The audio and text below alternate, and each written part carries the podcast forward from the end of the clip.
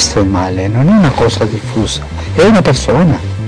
E con questo io vorrei dire una cosa che, eh, che sono convinto, con Satana non si può dialogare, perché se tu incominci a dialogare con Satana sei perduto. Per più intelligente di noi. E ti, ti, ti fa, ti fa, ti, ti rovescia, ti, ti fa girare la testa e sei perduto. No, vattene. Non c'è. Ma sempre fa finta di essere educato. Con noi, no? Con, noi sacerdoti, vescovi, no? educato. E diventa così e poi finisce male se non te ne accorgi in tempo. Hola amigos, saludos de Cusatón y bienvenidos y voy a hacer como una paradita en los videos que he venido haciendo porque se ha presentado una noticia de última hora. El señor Papa Francisco ha dicho de su propia boca, lo ha dicho, que él es el diablo. O para repetirlo con sus propias palabras, el Papa Francisco dijo, yo soy el diablo. Y para que no digan que es noticia falsa, porque la cadena que reportó la noticia, prensa asociada en español, no la ha publicado, sino que anda por ahí como en inglés, muy oculta, aquí se las muestro de la cadena de noticias Catholic News. Ahora, supuestamente el Papa dijo esto en forma de broma, pero el Papa no es ese hombre que se hace llamar Santo Padre y ahora él mismo está diciendo yo soy el diablo. Mm, amigos, estas cosas no se pueden decir en broma. Pero peor aún, recordemos que el mismo Sigmund Freud dijo que los chistes que hacemos, las bromas, tienen una relación directa con nuestros deseos más inconscientes. En pocas palabras, Sigmund Freud dijo que cuando haces un chiste, el que está hablando es tu mismo subconsciente. Pero, para hablar también en términos cristianos, recordemos cómo Jesús dijo, camada de víboras, ¿cómo pueden hablar cosas buenas siendo malos? Porque de la abundancia del corazón habla la boca. Jesús estaba refiriendo a un grupo de personas que andaba por ahí con vestiduras largas, con una apariencia muy piadosa y muy religiosa, muy rezanderos, que aparentemente hablaban cosas buenas, pero Jesús nos estaba enseñando que no eran cosas tan buenas, es decir, eran malas, porque, como dice nuestro Señor Jesús, de la abundancia del corazón habla la boca. Todo lo que sale por nuestra boca está en nuestra mente, en nuestra alma, es decir, en nuestro corazón. Cada chiste, cada broma y cada comentario que hacemos supuestamente en forma jocosa, en realidad está hablando nuestra propia alma. Y esto lo podemos comprobar cuando vemos a hombres o a eh, personas haciendo chistes para burlarse de, de, por ejemplo, de mujeres o haciendo chistes para burlarse de personas de otra región o para burlarse de personas que tengan un color de piel. Ahí vemos el corazón de esas personas. Así que nadie puede decir que Ecusatón lo que ha dicho el Papa es una broma. No, amigos. Estas personas que están a ese nivel y tienen estos cargos saben que tienen millones de ojos encima y saben que hay millones de personas analizando cada palabra que dicen. Estas cosas no son bromas, son comentarios con mucho sentido, más y cuando no es la primera vez que un papa de Roma confiesa que el diablo anda rondando demasiado cerca. Recordemos al Papa Pablo VI que dijo que se había abierto una grieta en el Vaticano, me imagino que debe ser en, la, en los frescos de la capilla Sixtina del Vaticano. Ahí donde están todos esos niños desnudos con el Papa corriendo detrás de ellos y ahí se abrió una grieta y según el Papa Pablo VI, por ahí se entró el humo de Satanás. El tema delicado, amigos, es que muchos católicos, o tal vez todos, andan por ahí diciendo que los que estamos tratando de mostrarles la verdad, en realidad supuestamente estamos atacando su iglesia y que por eso es la iglesia de Cristo porque la atacan cuando son sus mismos líderes los que les están diciendo en su propia cara, no solo por palabras, sino a través también de actos, que el mismo demonio es el que reina en la Iglesia Católica. Sus mismos líderes los están diciendo, no solo de nuevo mediante palabras, sino a través de horribles actos de abusos a niños. Terrible amigos, y cualquiera que lee el Apocalipsis claramente lee que la Iglesia Católica es la gran ramera de Babilonia, por un detalle muy sencillo. Dice, en su frente un nombre escrito, misterio, Babilonia la grande, la madre de todas las rameras y de todas las abominaciones de la tierra. Y oye bien lo que ha dicho el apóstol, un misterio, es decir, que Babilonia es una iglesia que está eh, en el fin de los tiempos, es decir, en estos momentos que vivimos, una iglesia que es difícil de discernir, de ver a simple vista, de reconocer que es una iglesia mala, es decir, es Babilonia, algo que requiere un análisis, una investigación, eh, un conocimiento para poder darse cuenta qué iglesia es Babilonia.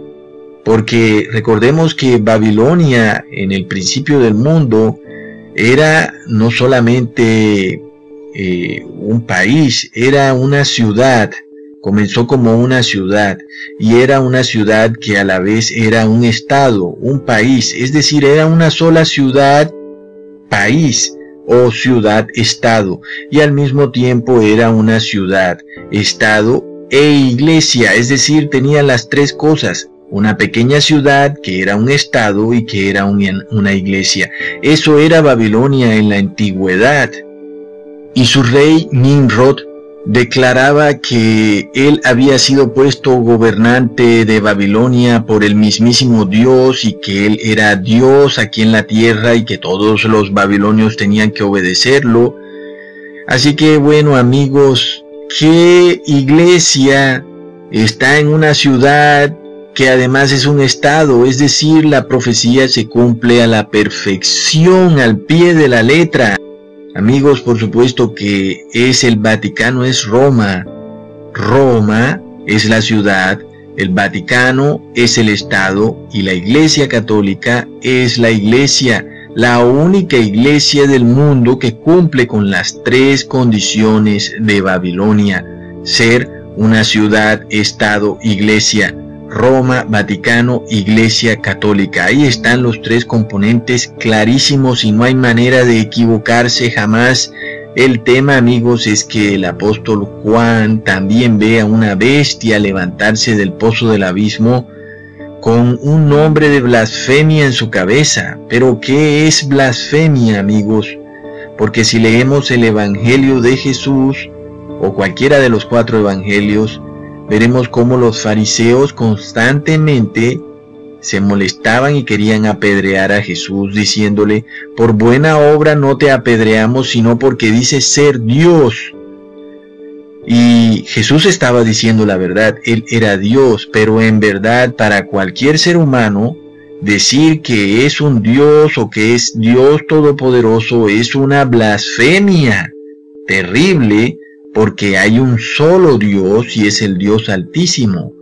Así que los fariseos constantemente le decían, siendo hombre te haces Dios, pero en verdad Jesús era Dios. Solamente que en realidad aquel que se haga Dios eh, está así, es decir, aquel que se diga ser Dios, el Dios altísimo, está haciendo una blasfemia grave. Y amigos, eh, esta bestia del fin de los tiempos, eh, desafortunadamente, la estamos viendo claramente porque tiene un nombre de blasfemia. Y recordemos cómo se hace llamar el Papa Francisco. No solo él, sino todos los papas se hacen llamar Santo Padre.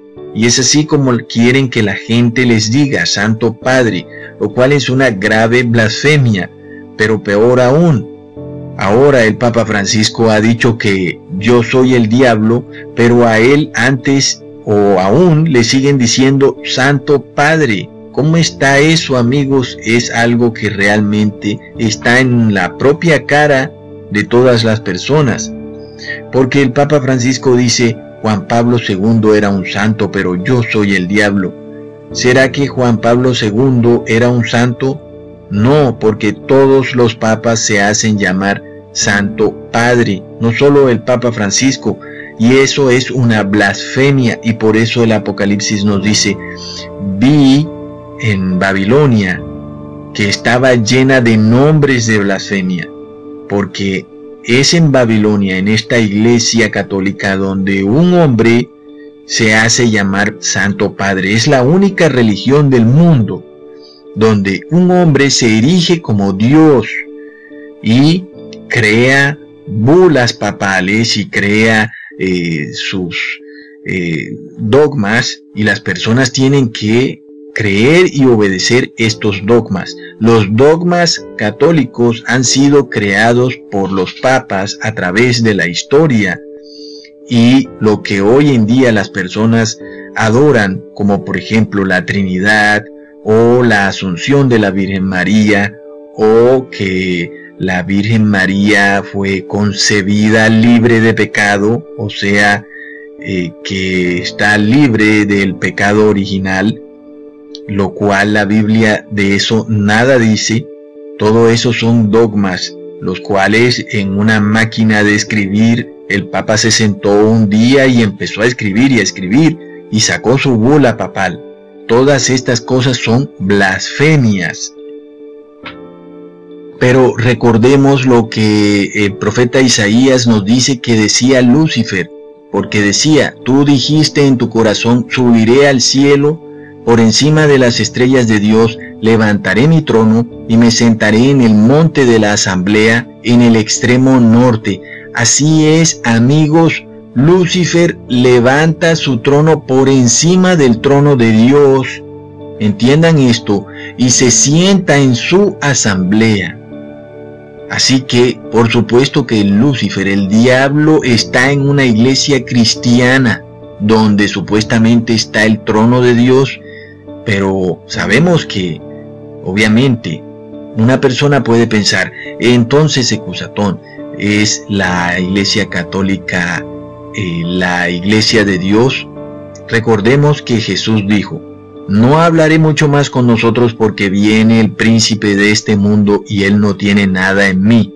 El diablo nada tiene que ver con Jesús. Son como el agua y el aceite. Por supuesto que donde esté el diablo ustedes no pueden estar y en aquella congregación donde él se sienta y está su trono, ahí ustedes no pueden entrar. E inclusive aquella iglesia que aparentemente no hace parte de Babilonia, pero tiene esas pequeñas doctrinas o esas pequeñas eh, bulas papales y las obedece y las adoran, entonces está obedeciendo la palabra que sale de la boca del príncipe de este mundo que es el rey de Babilonia, que es el Papa, porque Babilonia es madre y tiene hijas, y sus hijas hacen la voluntad de su madre. ¿Cuáles son las hijas de Babilonia? Pues son las iglesias evangélicas que se separaron de su madre en la Edad Media, salieron huyendo como dos quinceañeras en busca de marido, y encontraron varios, pero después se aburrieron y volvieron a donde su madre y ahora pues tienen muchísimos maridos que son los gobernantes de la tierra. Y vemos por supuesto ahora a la iglesia evangélica tratando de unir a la iglesia y al Estado, por lo cual entendemos que es también Babilonia, no solo una madre que tiene, sino también hijas rameras, estas iglesias evangélicas cuyos pastores ahora hoy en día en América son senadores, congresistas, eh, alcaldes, gobernadores, hasta tal vez presidentes. El hecho es, amigos, de que el mismo Papa Francisco nos explica que nadie puede tratar de vencer al demonio. Si la doctrina del diablo está en tu iglesia, tú nunca podrás reformar esa iglesia, nunca podrás enderezarla, solo te queda huir de ella a la verdadera iglesia de Cristo, a aquella iglesia donde el diablo no está sentado en su asamblea, porque en el fin de los tiempos la única manera de vencer al diablo es respondiendo. Escrito está, apártate de mí, Satanás, al Señor tu Dios adorarás y a Él solo servirás. Hasta pronto amigos.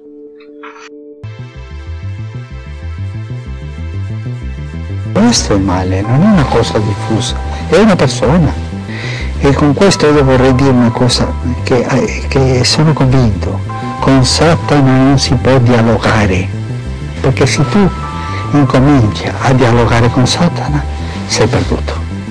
Per più intelligente di noi e ti, ti, ti fa, ti fa, ti, ti rovescia, ti, ti fa girare la testa e sei perduto. No, vattene. Non c'è sempre fa finta di essere educato con noi, no? Con noi sacerdoti, vescovi, no? educato. E diventa così e poi finisce male se non te ne accorgi in tempo.